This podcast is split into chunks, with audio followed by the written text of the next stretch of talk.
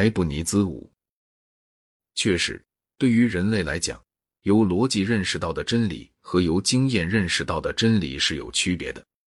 这种区别出在两方面：第一，尽管亚当遭遇的一切事情可以由他的概念推出来，但是假如亚当存在，我们凭经验才能够发现它存在。第二，任何个体实体的概念都无限的复杂，为演绎它的谓语而必须做的分析，唯有神办得到。然而，这两点区别只不过由于我们人的无知和智力上的限制，对神来讲是不存在的。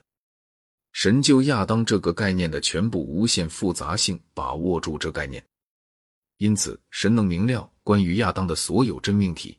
明了他们是分析命题，神还能够鲜艳的确知亚当是否存在，因为神知道他自己的善性，由此可知他要创造最好的可能的世界，而神又知道亚当构成或不构成这个世界的一部分，所以并不因为我们人类无知就可以真正逃脱决定论。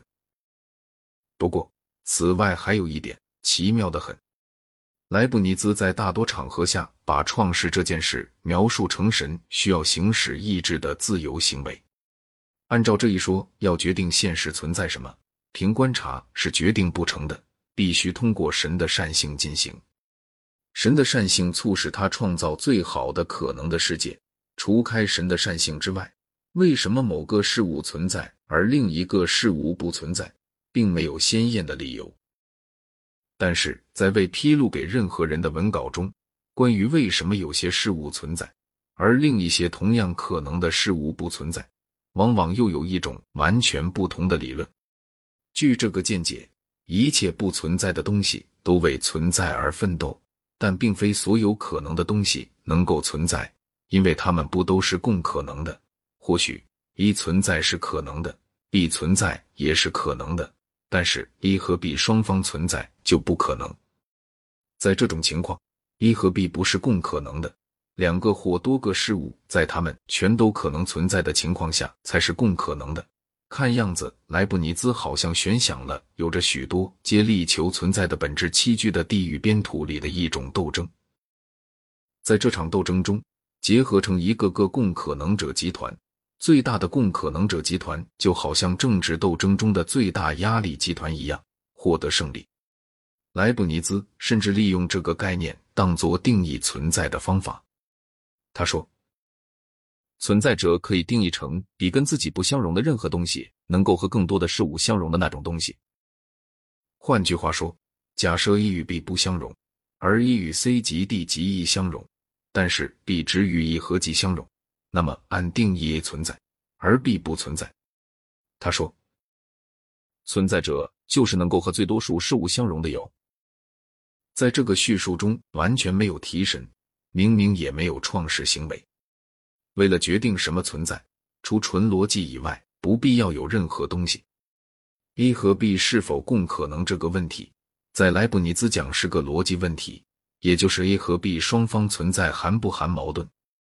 可见。在理论上，逻辑能够解决哪个共可能者集团最大的问题，这集团结果就要存在。然而，也许莱布尼兹的意思并不是真说上面的话是存在的定义。假使这原来仅是个判断标准，那么借助他所说的形而上学的完善性，这标准能够与他的流俗意见取得调和。他所使用的“形而上学”的完善性一词，似乎只存在的量。他说：“形而上学的完善性，无非是严格理解下的积极实在性的大小。”他一贯主张神创造了尽可能多的东西，这是他否定真空的一个理由。有一个我一直弄不懂的普遍信念，以为存在比不存在好。大家根据这点训教儿童，应该对父母感恩。莱布尼兹显然抱着这种见解，他认为创造一个尽可能充盈的宇宙乃是神的善性的一部分。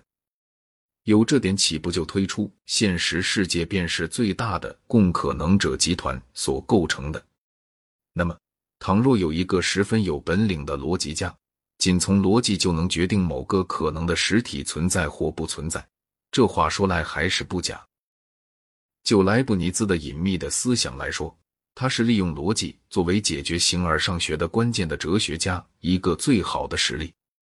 这类哲学从巴门尼德开端，柏拉图应用相论来证明种种逻辑范围外的命题，把它又推进一步。斯宾诺莎属于这一类，黑格尔也在这类之内。但是在根据构句法给实在世界做出推论方面，他们两人谁也不像莱布尼兹做的那么鲜明清楚。这种议论方式由于经验主义的发展，已经落得声名扫地。由语言对非语言的事实是否可能做出什么妥当的推论，这是我不愿武断论定的问题。但是，的确在莱布尼兹及其他的先验哲学家的著作中所见到的那种推论是不可靠的。因为那种推论全基于有缺陷的逻辑。以往的所有这类哲学家都假定主语谓语是逻辑，这种逻辑或者完全忽视关系，或者提出谬误的论证来证明关系是非实在的。莱布尼兹把主语谓语是逻辑和多元论撮合起来，犯了一个特别的矛盾，因为有许多单子这个命题并不属于主语谓语形式，要想不自相矛盾。相信一切命题属于这种形式的哲学家，应当像斯宾诺莎那样是一元论者。莱布尼兹排斥一元论，主要由于他对动力学感兴趣，并且他主张广延性含有重复的意思，故不会是单一实体的属性。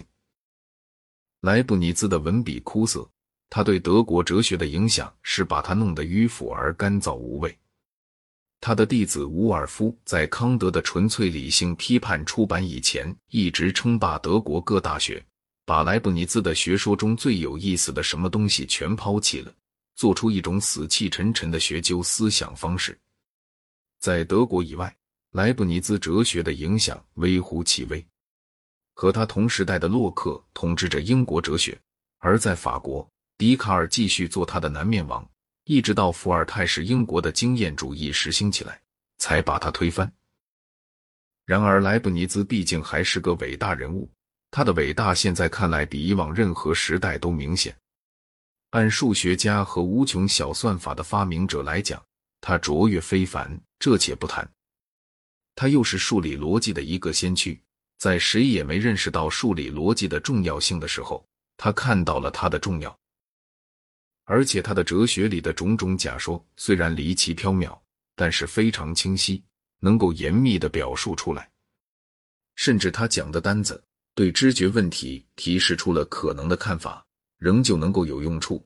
只不过单子无法看成是没窗户的罢了。依我个人说，他的单子论里面，我认为最精彩的地方是他讲的两类空间：一类是各个单子的知觉中的主观空间。另一类是由种种单子的立足点集合而成的客观空间。